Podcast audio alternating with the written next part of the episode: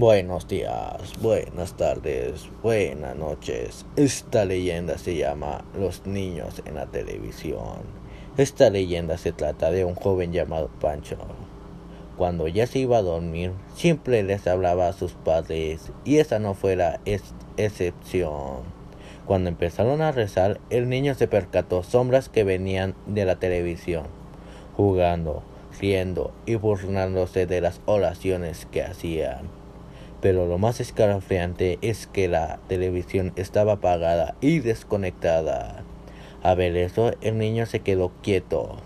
Después de unos minutos le dio un paro cardíaco y dicen que en esa casa que en esa casa aparecen el niño Pancho y los otros niños riendo, jugando y burlándose de las personas que le rezan a Dios.